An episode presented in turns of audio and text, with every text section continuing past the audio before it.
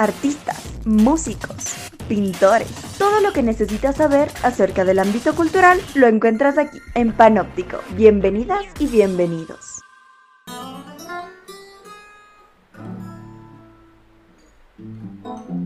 Déjame que te cuente,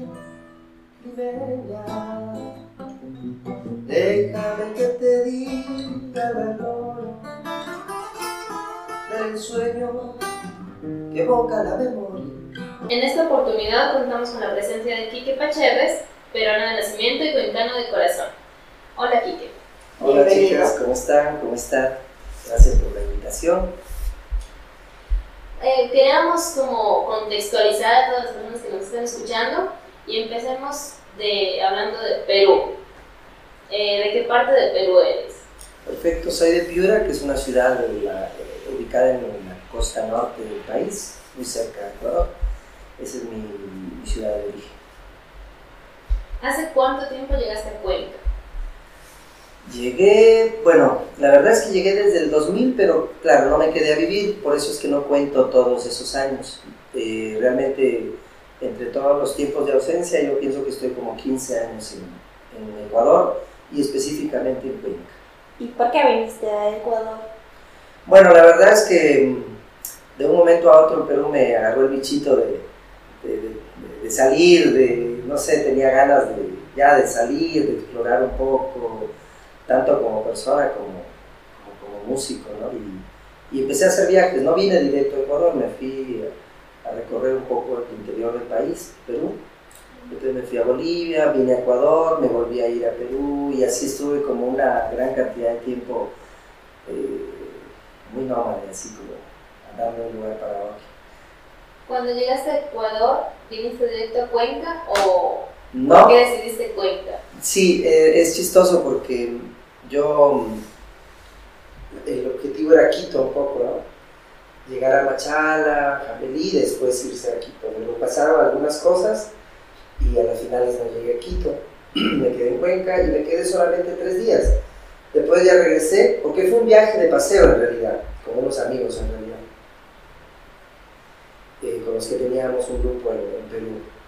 Regresamos, pero yo ya me regresé un poco inquieto, un poco con algo que no entendía. Y a las semanas o al mes casi regresé a Cuenca. Y después empecé a hacer viajes. O sea, me iba a Perú, me iba a Bolivia, regresaba a Perú, me venía a Cuenca, después me iba a Perú y así estaba, así que pasé bastante tiempo. Hasta que, claro, entre todas esas idas y vueltas, pues fui conociendo gente, empecé a hacer algunas amistades y sentí y me dije a mí mismo, pues, ¿por qué no? ¿Por qué no? O sea, sentí que sí podía, sentí que podía pasar algo. Y entre ese sentir, pues ya han pasado varios años y sigo aquí. ¿Y cómo hiciste para llegar a Cuenca, vivir el cambio y abrirte campo en Cuenca?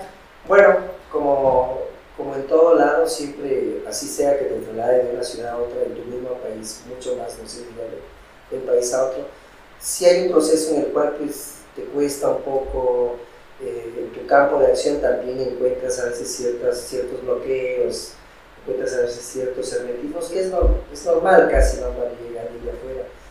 Eh, pero bueno, yo era consciente de eso, así es que creo que, aunque no sabía cómo, pero creé una parte paciente en mí y no tuve problemas con eso, simplemente decidí, decidí dejar que, las cosas vayan sucediendo y fluyendo como, como vinieran. Pero sí, los primeros tiempos no fueron fáciles, no fueron fáciles para dar a conocer mi trabajo, para, para entrar a, los, medios a tocar.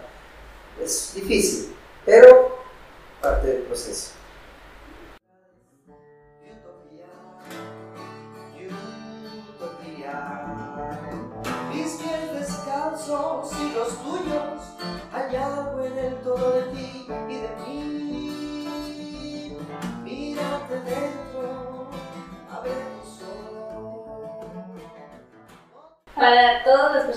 Están escuchando y contextualizarlos un poquito, les queremos decir que Quique es músico. Entonces ya entrando un poco en ese tema, ¿cómo inició tu carrera?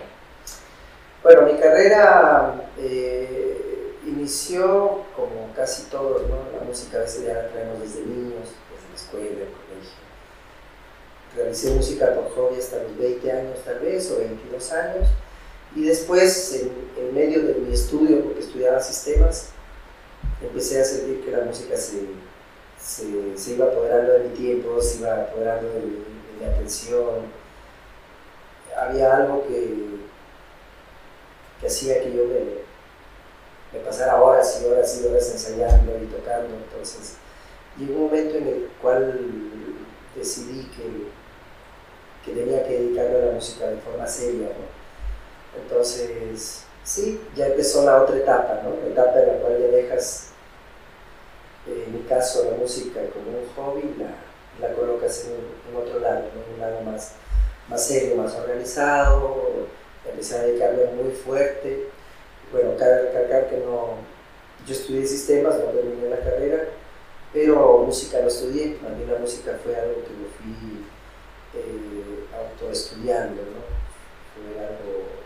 La música estaba innata. Sí, estaba ahí, entonces seguí una ruta autodidacta, empírica. Eh, yo quiero saber cómo te sientes ahora que eres de los músicos, digamos, que en Cuenca buscan. Tu nombre suena en Cuenca. ¿Cómo te sientes? Contento, feliz, comprometido también.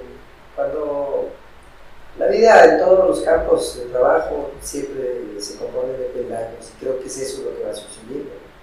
Pero creo que cada vez que uno sube un peldaño dentro de su carrera ¿no? O dentro de su campo de trabajo, eh, adquieres nuevas, nuevos, compromisos, adquieres nuevas expectativas, nuevas búsquedas, ¿no? eh, nuevas responsabilidades, no solamente con, en el caso mío con el público, con, con, ¿no? con, toda la gente que te sigue, sino contigo mismo, ¿no? porque aparte de que la música no es un... A ver, la música es, una, es un campo en donde funciona mucho la palabra, la filosofía, o sea, y eso uno tiene que tenerlo bien claro, ¿no? o hacia dónde diriges tu mensaje, de qué, cuando cantas o cuando haces música, eh, qué ideas, filosofías, este, ideologías, fundamentos estás, estás soltando ¿no? a través de un micrófono, que es muy delicado hablar en un micrófono. Entonces creo que eso sucede cuando vas avanzando. En mi caso, bueno, hablo personalmente, yo me, me digo a mí mismo que tengo que tener mucho más más compromiso y más reto y más búsqueda para crecer como ser humano y no y, ponerme a salvo de poder tener una doble, triple moral que a veces pasa, ¿no? Ponerme a salvo, tratar de recordarme a mí mismo que eh, si hablo de, no sé, de compartir en una canción, pues tengo que llevar en mi vida ese, tengo que poner en práctica en mi vida eso, ¿no? Es como tratar de llevar de la mano lo que digo, ¿no? Es como el, el paso entre el decir y el actuar, ¿no? Y precisamente hablando de responsabilidad y todo lo que conlleva ser músico y una persona conocida, ¿crees que has llevado de la mano como tu nacionalidad, tus orígenes con la música y con lo que haces y lo has representado en Cuenca? Sí, podría decirse que sí, ¿no? Porque creo que yo tengo una canción que se llama Mi casa es, que habla de, de cómo bueno, eso creo que ha pasado porque lo he vivido. Y creo que es una buena idea para no sufrir un poco la separación o la distancia. ¿no? no es que uno se vuelva menos sensible, solo que eh, te sirve mucho para, para, tener un soporte. Y es que, claro, uno puede convertir su casa en el sitio ¿no? incluso puedes convertir a tu familia con las personas con las que no tienes un vínculo sanguíneo. O sea, ¿cómo, ¿cómo puedes hacer que para, para crear fuerza en tu contexto humano y espiritual o filosófico, puedes adaptarte, ¿no? Es la capacidad de adaptarte y hacer que un lugar se convierta en tu casa. Un, un bus cuando te vas de viaje, puedes convertirlo en tu casa en ese instante, ¿no?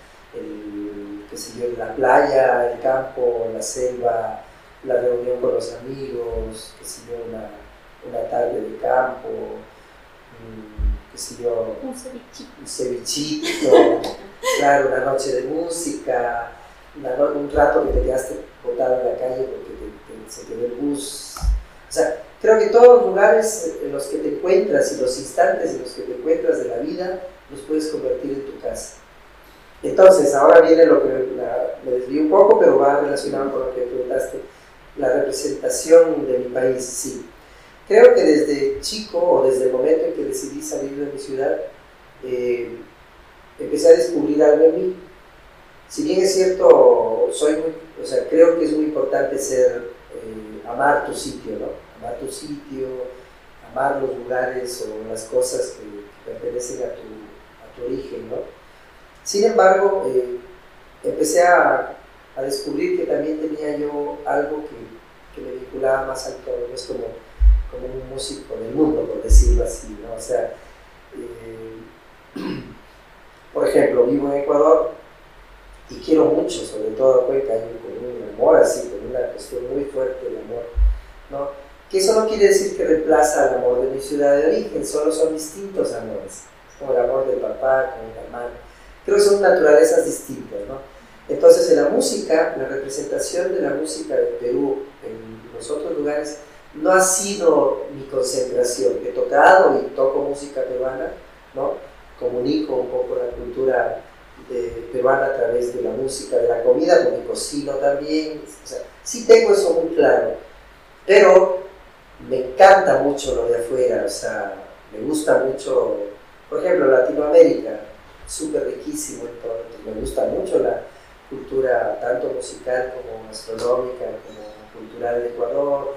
Cuando voy a Bolivia también me nutro de eso y también siento que me encanta, porque al final es, si hablamos de un sector de la de una región, pues tenemos muchas cosas en común entre los países de la región.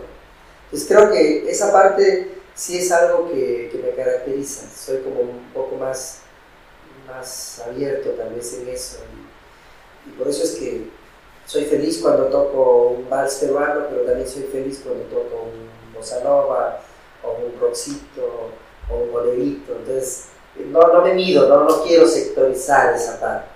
¿no? Porque creo que me limitaría también, ¿no? Eh, quiero saber eh, si, si, extrañas algo eh, específicamente de tu lugar, como le llamaste, de Perú, y, y qué te hace seguir en Cuenca. ¿Qué extrañas de allá? Bueno, en Perú, definitivamente cuando vuelvo, incluso hasta el acento me regresa. Es, es verdad, aquí mi acento no se me nota como un acento peruano. Sin embargo, estoy ya unas horas allá y que la familia y todo, entonces creo que otra vez me involucro y todo automáticamente vuelvo, vuelvo, vuelvo, vuelvo a mi casa y esa, esa es mi casa. La comida sí, porque claro, la comida es una cosa muy fuerte en Perú, ¿no? Eh, las cosas típicas, lo que hace la mamá, lo que compartimos, incluso comidas que ya no se encuentran afuera, pero que en la casa sí las preparan, ¿no? Eso, por ejemplo, sí es algo que, que amo mucho y cada vez que voy lo aprovecho al máximo. La familia, obviamente, estar, compartir con, con, mis papis, compartir con mis hermanos, mis sobrinos, eh, circular nuevamente por sitios en donde ya no circulo, por más de muchos años. Eh, y claro, cuando me interno ya en el Perú profundo, ¿no? o sea, cuando empiezo a viajar por el interior, que también hago estos viajes, pues claro, soy muy fascinado, eh, es como que mm, soy muy visual, entonces a mí yo siempre soy muy emotivo con los paisajes, con los lugares, bueno, debe ser porque compongo y porque soy músico, soy muy emotivo, entonces me reencuentro con eso, ¿no? con, con esa peruanidad. Y la otra era Cuenca, ¿por qué, por, ¿Por qué, decides seguir aquí? Sabes que es muy loco porque más que una decisión, simplemente dije hace rato, ¿no? Yo me manejo mucho por, mi, por, mis, por lo que siento, ¿no? Por mis sensaciones. Y creo que, incluso, creo que un par de veces decidí irme de Cuenca y, irme de Cuenca, ¿no? Decidí ir al sur y todo. Y después de un año, y medio volvía. Entonces, creo que existe una, o existió, o, y bueno, sigue permaneciendo porque el futuro no lo sabes, ¿no? Ni tú, ni tú, ni yo sabemos qué, qué tiempo más vivimos aquí en Cuenca, o sea, un rato por una beca, por una cuestión, o, te casas con alguien de afuera y te vas. O sea, no lo sabemos, ¿no? Pero hoy por hoy sigo en Cuenca y creo que todo eso ha obedecido a, una, a un flechazo entre Cuenca y yo y entre yo y Cuenca. Creo que es como que algo, algo empalmó ahí muy fuerte. no sé qué es, pero... Una conexión magnética que te trae siempre de vuelta. Sí, exacto, puede ser así.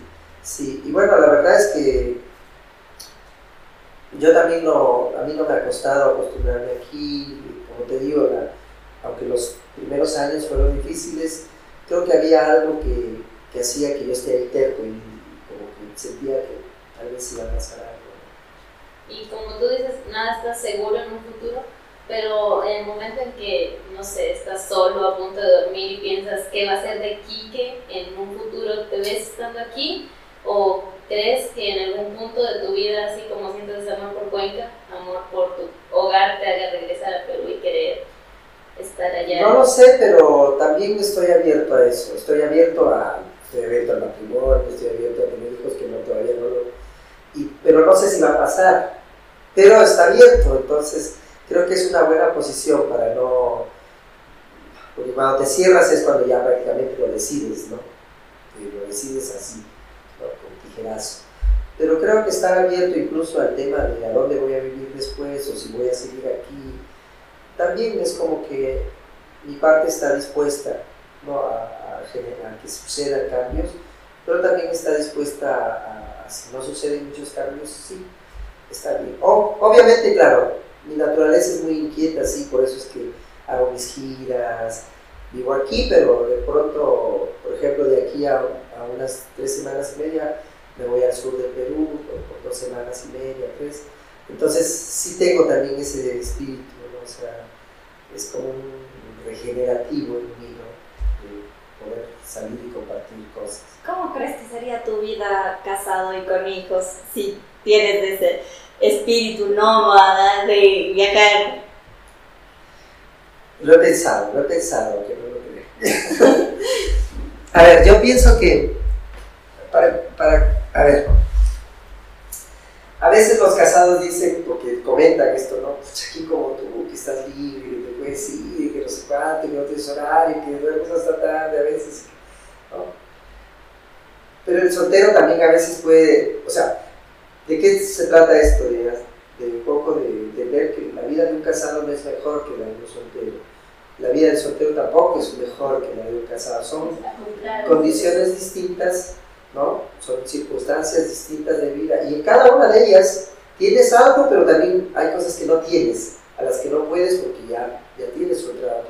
Y el, y la otro lado, en la soltero también, tienes más libertad, tienes más independencia, eh, eh, no sé, tu estrés es en otros niveles o son otro tipo de, es otro tipo de estrés que tienes.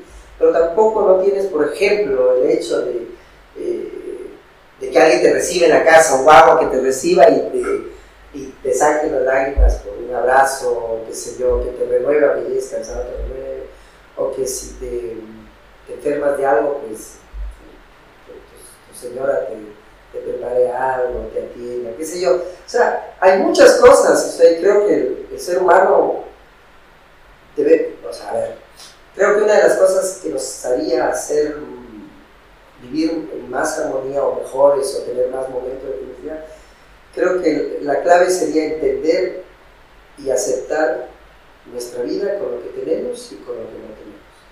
Y creo que a partir de esa aceptación podríamos estar mejor, ¿no? O sea, porque cuando no aceptas, por ejemplo, que no tienes el, no tienes el, que no tienes lo que tiene tu amigo, por ejemplo, ¿no? que no tienes la computadora que quieres, cuando empiezas a pensar así, te haces infeliz, por las puras realmente, porque no hay razón para sentirse infeliz porque viajas en bus y no viajas en avión, porque tu reloj te da la misma hora, el reloj de 20 que el de 400. No hay razón, pero claro, el problema es que todos los días la sociedad nos ataca y los medios nos atacan con, el, tema del consumismo y, y, la comparación. ¿no? este es, eh, este es de mejor calidad, este es marca de no sé cuál, y todos los días nos están atacando. Entonces, eh, qué tan fuerte, qué tan débil eres para, para sobrellevar eso hace que, que tú decidas, ¿no? más o menos. Y entonces, eh, hablaba esto, ¿no? Porque yo creo que si en algún momento llego a casarme, yo tener hijos, yo mismo me voy a, es como que yo mismo voy a, presionar un botón en mí y decirme, bueno, hay cosas a las que ya no, no vas a tener que, que, acceder ni hacer porque te corresponde y decidiste esto, entonces ahora tienes que cambiar ciertas rutinas, tienes que cambiar, o sea, es como que lo tengo muy claro el asunto. No quiero casarme para ser irresponsable, no quiero casarme para irme de giras y dejar a mi familia Eso no quiero si es que llegara a pasar. Entonces, sí lo tengo claro. Además que, a pesar de ser muy independiente y muy bohemio y todo, sí tengo un lado hogareño muy claro, porque lo heredé de mi mamá, o sea, lo tengo hasta posible, o sea, creo que esa parte sí está ahí, está ahí. creo que si me llevo a casar, aspiro y pienso que mi inclinación va a ser de vivir una vida de familia como tal. O sea, como tiene que ser. eh. Sí. Tienes, eh, ¿sabes? Tienes un CD, lanzaste hace no tanto. Sí, tengo, sí, tengo un CD reciente que es el segundo, que es muy, muy especial este CD porque eh, es totalmente de compositor todas las canciones son, son, son tanto en letra como en música, son creaciones mías, no composiciones. Y, y bueno, es un disco muy lindo, eh, es un disco que, contiene canciones compuestas en Cuenca, pero también en los viajes, entonces a eso me refería con la... Los viajes son para mí materia prima, no tangible, pero, pero que, que se va a depositar en, en mí y a la hora de escribir o de hacer música simplemente sale. Entonces, es un disco que recopila canciones escritas y compuestas en los viajes y en Cuenca. Está producido en Cuenca, sí, en un estudio aquí en Cuenca, con músicos cuencanos y algunos músicos extranjeros también, y se lanzó el 4 de julio del año pasado. Eh, ¿Crees que has cumplido tus expectativas a nivel profesional? Eh, a ver, Expectativa para mí es una palabra un poco, no, no, no la acuso mucho, porque la expectativa es como una proyección... Real. No, es, es, como una proyección radical para mí. Yo prefiero los bocetos más bien, o sea, hacer proyecciones, producir algo, construir algo, bocetear algo, pero tengo la conciencia de que en el camino pueden ir cambiando algunas cosas, entonces no me cierro a eso ir poco a poco. Exacto, exacto. No soy apresurado, definitivamente no es mi, no está el tema de, de acelerarme. Si tengo que sacar un rato a parar, a tomar aire, lo hago. Y, si algo no salió, se cayó, ¿no? porque a veces hay cosas que se caen, ¿no? Simplemente digo, ah, bueno, por aquí no, pues vamos por acá. O sea, tengo esta, esta, como esta, esta forma de hacer las cosas, que creo que me van bien, ¿no? O sea, entonces como expectativa, o sea, lo que podría decir es que no es expectativa, es que mi, mi boceto de vida quiero que se construya en, en, torno a seguir cantando, porque quiero seguir cantando siempre, no quiero dejar de tocar instrumentos, quiero aprender más instrumentos, por ejemplo, es un proyecto, cada vez ir aprendiendo a tocar un instrumento más. ¿no? Eh, no quiero dejar de viajar, y si algún día me caso, pues si, y, y si mi pareja, pues que Ir en combo. exacto, ir en combo. vamos todos. Vamos todos, o cosas así, ¿no? Eh, y eso, ¿no? O sea, seguir escribiendo mucho, seguir grabando mucho, porque creo que a la hora que, y en el caso de ustedes y en el caso mío, a la hora que uno, digamos, termine su ciclo de vida física que conocemos, lo único que queda es lo que dejas, ¿no? Pues en el caso mío es esto, ¿no? Las canciones, las letras, y entonces por eso es importante dejar eso, ¿no? O sea, tratar de dejar lo más que se pueda en cuanto a eso. Siguiendo en el ámbito de la música, y justamente nombraste los instrumentos, eh, tenía como una duda, ¿con qué instrumento empezaste y cuál has mantenido durante toda tu carrera? He dicho como que este es el que es como una extensión de mí y voy a seguir con esto. Claro, yo empecé a tocar eh, curiosamente la pandereta y cantar, que fue el instrumento realmente con el que empecé más, o sea, el canto. Canté mucho desde niño, desde adolescente, y estuve en coros y cosas así. Entonces creo que fue lo primero que utilicé en realidad para manifestar la música. Después ya aprendí a tocar flauta dulce, que la, mm, tuve mucha suerte de, de, vivir en un barrio en donde les gustaba mucho la música folclórica a los muchachos por ahí. Entonces aprendí a tocar zampoña, quena, un poco de charango, la guitarra.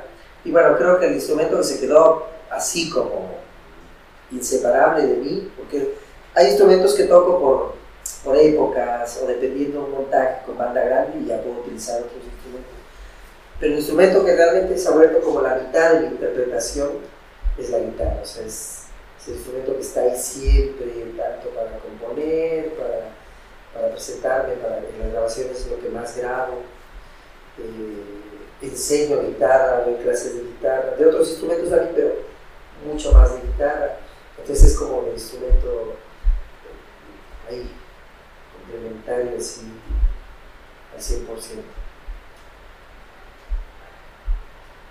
Eh, quiero, eh, si seguimos en lo de la música, que nos hables de los ritmos de tu país. Claro, perfecto. Bueno, el Perú, tanto como casi la mayor parte de países de aquí de la región, se caracterizan y la música difiere mucho o se, se diferencia mucho dependiendo de sus regiones, ¿no? ya sea de forma horizontal o vertical, ya sea costa, sierra y selva, ya van cambiando, y también entre norte, centro y sur también. Entonces, el Perú, como sus países vecinos y, Latinoamérica, pues tienen ritmos, por ejemplo, de la sierra, y como el guayno, como el carnaval, como el, yarabí, o sea, son ritmos eh, andinos y algunos son andinos criollos que tienen la influencia hispánica. Entonces, hay ritmos antiguos como el yarabí, como el guayno, ¿no? como el carnaval, eh, como la tuntuna, que, que, se conservan, ¿no? que a pesar de, de, la conquista y de la colonia, pues han llegado hasta este momento y siguen. ¿no? con ciertos, a lo mejor, influencias, ¿no? Y después sucede la música ya mestiza, ¿no? Ya empiezan a, a encontrarse, ¿no? a hacerse un encuentro los, los géneros afro, por ejemplo, los géneros andinos, los afroandinos, los afroespañoles, los, los andino-criollos, y de ahí surgen, pues, el vals peruano, por ejemplo, surge la, la la zamacueca, surge la marinera peruana, surge el andó, el negroide, el festejo, que son ritmos con mucha influencia africana. ¿no? El Perú tuvo, tiene en su historia una, una, una, presencia africana muy fuerte y muy grande. Entonces, eso se ve reflejado en su música, en, sus, manifestaciones culturales. Eh, hay ritmos en los cuales este, la danza va de lado, la danza taconeada, zapateada o descalzo, ¿no? también se hace percusión con, el zapateo, ¿no? como ocurre también en, muchos sitios. Y este y después, bueno, vienen ya las influencias más globalizadas, ¿no? Ya el tema, por ejemplo, hay un rock peruano, como hay un rock ecuatoriano, como hay un rock argentino, que realmente ¿Por qué se le dice así? Porque el rock obviamente tiene sus orígenes en, otro, en, otros lados, pero claro, al, hacerse con gente de aquí y producidas aquí se convierte en un rock del sitio. Entonces, el Perú tiene también su rock peruano, su salsa peruana, la cumbia peruana, ¿no? con sus adaptaciones. ¿no? Entonces, eso podría decirse. La música, me olvidé decir hace rato que debía empezar por ahí la música selvática, la música del oriente, que también tiene su, su presencia en el Perú, por toda la, franja, digamos, amazónica que tiene. Eh, hay uno de los, creo que es de mis sonidos favoritos, y es el del cajón peruano. Eh, también tocas percusión. Sí. sí, el cajón peruano es un instrumento muy, muy lindo y, y muy versátil, ¿no? Es un instrumento que, que acompaña casi todos los ritmos criollos y afro-peruanos de, Perú. ¿no? Eh, originalmente el cajón no tiene nada más que una caja, una caja hecha de madera con las dimensiones obviamente estándar, pero no tiene nada más, no tiene cuerdas adentro, no tiene nada más. Y bueno, el orificio por donde les, les pone el aire.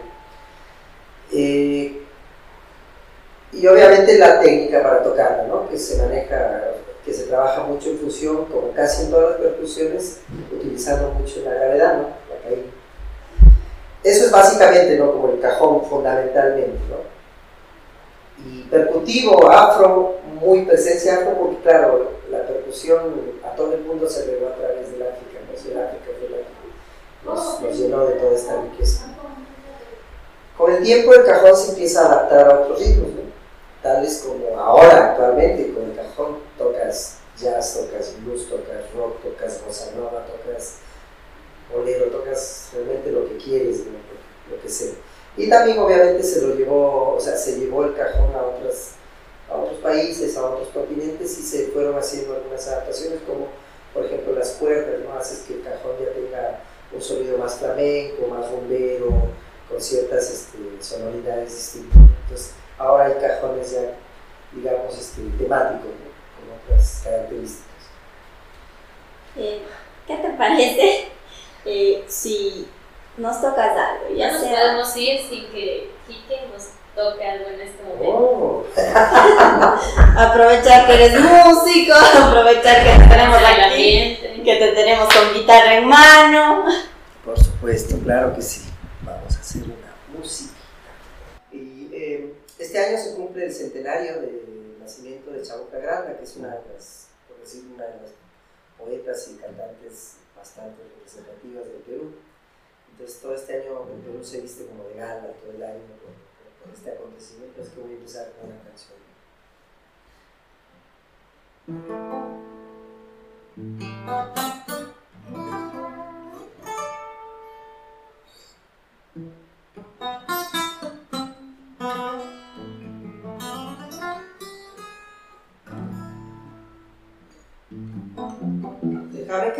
Que te cuente, limeña. Déjame que te diga el valor del sueño que evoca la memoria.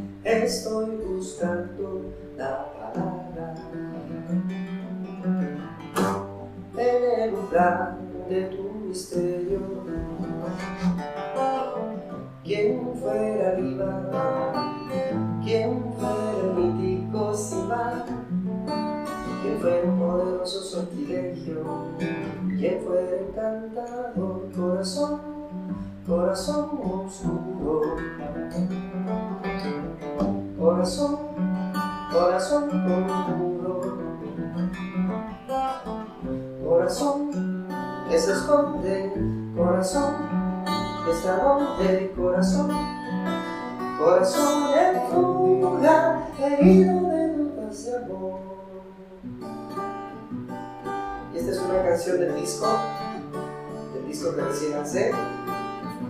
Esto se llama Escribiendo. Y bueno,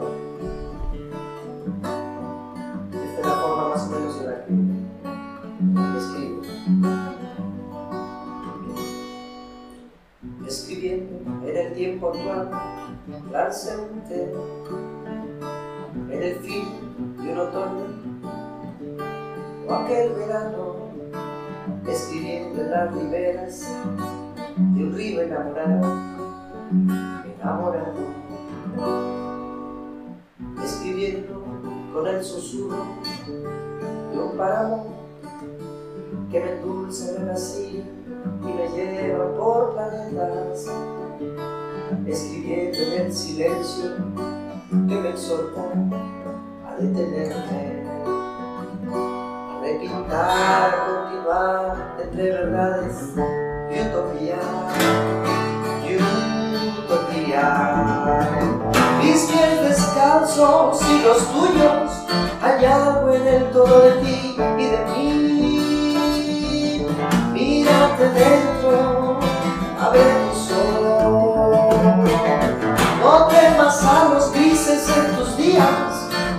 a tu misma libertad.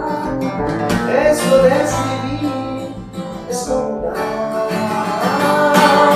Mis pies descalzos y los tuyos, allá en el de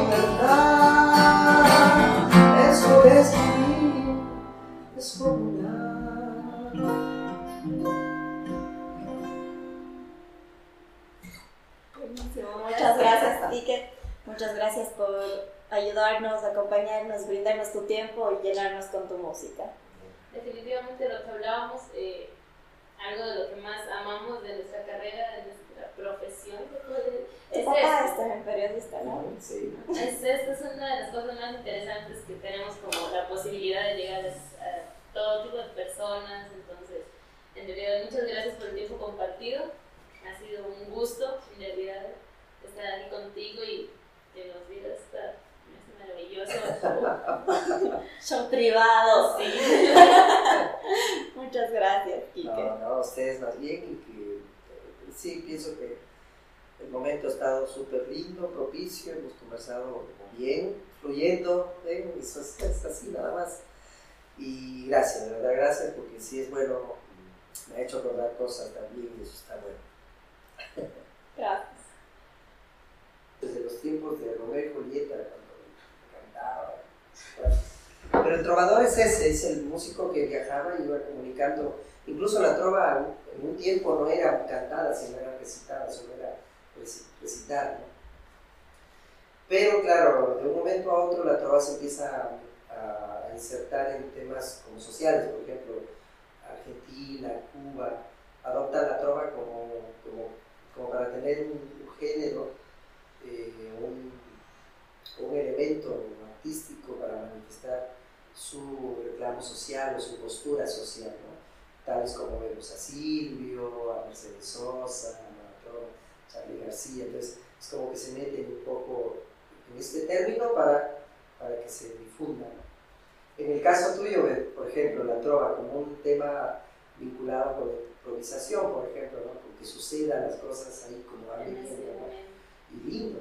Yo hago improvisación mucha con con ciertos músicos a veces, pero claro, no lo, no lo catalogo como trova, pero claro, no es mi costumbre, a lo mejor no sabía, es más, no sabía que había esta, que tenía este vínculo, ¿no? la trova ya era esto, pero lindo, no he ido a Colombia todavía.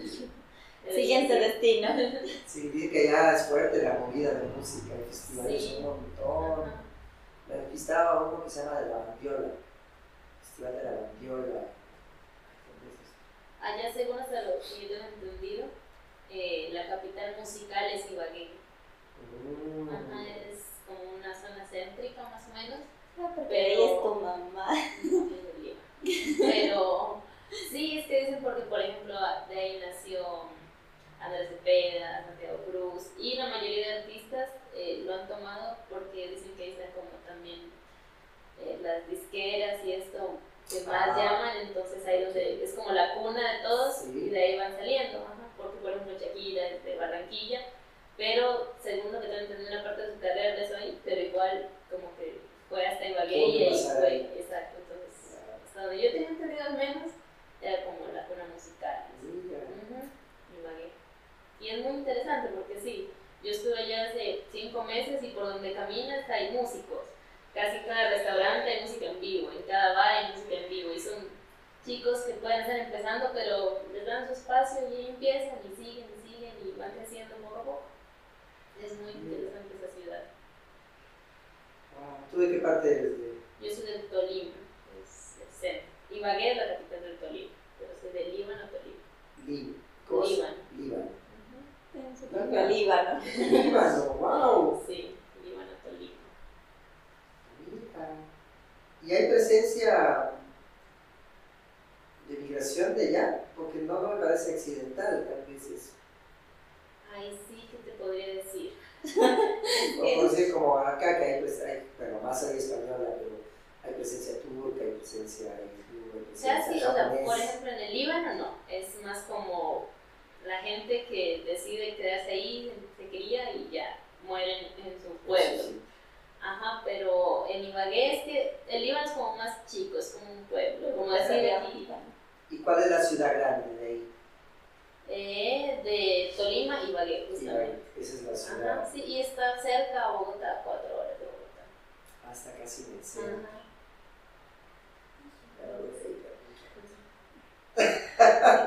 Interesante.